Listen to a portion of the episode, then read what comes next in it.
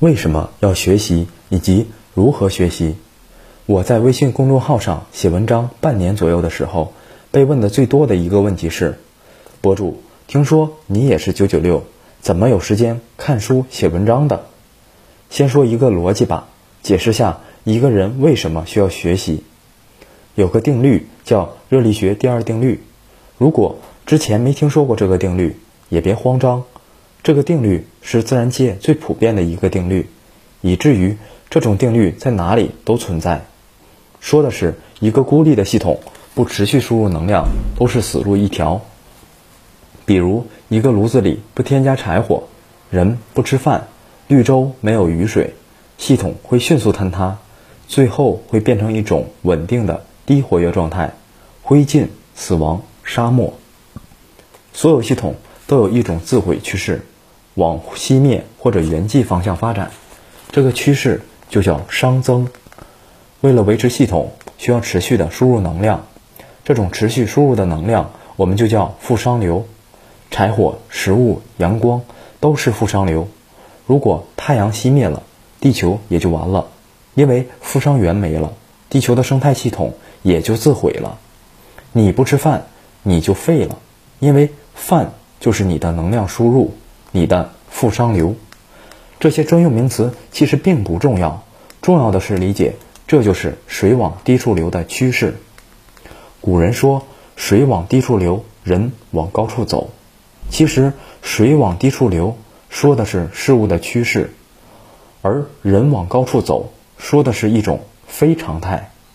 要跟趋势较劲，需要额外的注意力和精力才行。为什么一个人看抖音，不知不觉两个小时就过去了，背单词一个小时就跟遭受酷刑似的？就是因为看抖音是顺应不进则退的趋势，而背单词则是逆趋势的，而逆趋势的东西基本都不会让人太舒服。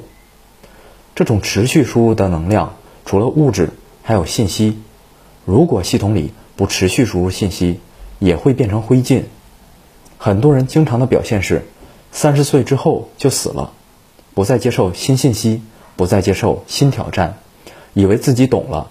或者觉得自己反正也学不会，就不再学习了，依赖存量的知识，结果就会像炉子里的火焰一样，最后慢慢熄灭，直至变成灰烬。任何系统或者个人都非常容易走上这条路，因为走下坡路、自毁、熵增都是自然趋势。外部的挑战、新的知识、新技能的学习，都是系统或者个人的负熵流。只有那种有持续输入的系统或者个人才会有活路。对于成年人来说，持续输入的信息就是知识。一般情况下，知识分为两种，一类知识呢是实践型的，也就是书籍里没有的，或者书籍里有但是不容易找到的，比如怎么接人待物，怎么搬砖。毕竟每个人搬的砖都不太一样，有很多技巧在里边。这类知识非常关键，往往是立竿见影的，而且对一个人来说事关重大，必须优先掌握。当你学习了基础知识以后，如果你的生活中每天都接触全新的知识，你确实没必要计较看多少书。商人在这一点上非常明显，他们可能看书并不是很多，但是一直在解决各种难题，一直在实践中持续学习和思考。时间长了就变得非常不得了，可是对于百分之九十九的人来说，他们进入一个新环境，半年之后就稳定了，基本没什么新的知识摄入了。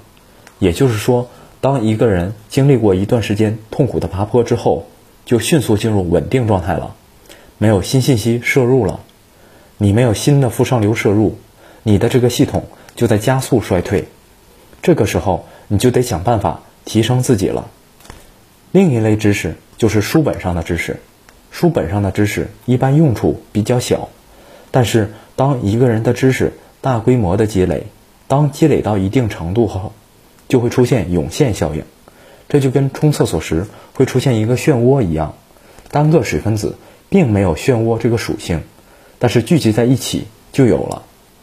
很多厉害的人花了很长时间，费了很大力气，也没有收获很大的成绩，可是某一天突然有了突破性进展，但是你无论如何也不会有人家的进展，这就是因为他的突破是在他的积累上涌现出来的，是规模的产物，知识越多，涌现效应就越明显。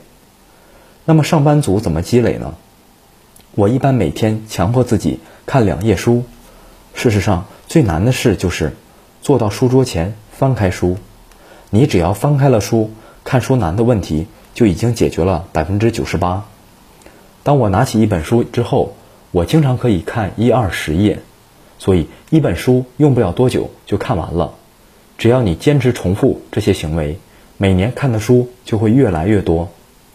一个人在读每本书的过程中，都会有一个消化的阶段，也就是说，怎么让这些知识在脑子里溜达一圈，吸收一下。之前我们讲编程的时候，会说把代码自己敲一遍，用以吸收和巩固这些知识。不过读书过程中肯定没办法把书抄一次。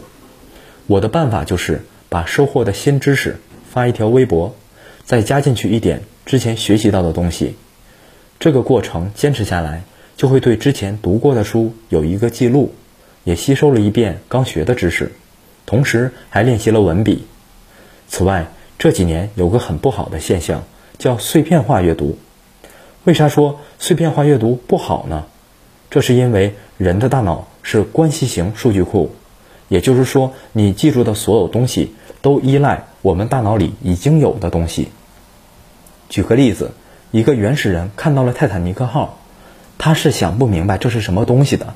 但是你就算没见过泰坦尼克号，你也能大概知道它是个什么事物。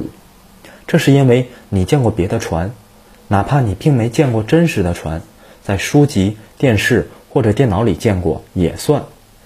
当你把两个事物关联起来，就大概能猜出这东西应该是一艘型号大一点的船了。碎片化的东西由于缺乏触点，和现有知识连不起来，下次想用的时候也想不起来。我上面说自己组织语言，写条微博记录，记录下新的知识。就是把新知识和已经有的知识关联一下，如果新知识连不到你的认知树上，那很快你就会忘了，就跟从来没出现过一样。学习本身依赖你积累的知识的规模，你对一件事了解的越多，学的就越快。比如一个木匠，他只学会用锤子，那基本什么也搞不出来。后来他又学会了用锯子，配合着锤子就可以搞出点东西了。再后来，他又学会了刨子、凿子等。当他的工具箱全了，而且这些工具他都会用之后，折腾出来的东西也就越来越复杂。甚至别人做出来的东西，他看一眼就明白个大概。不断的折腾，说不定就复制出来了。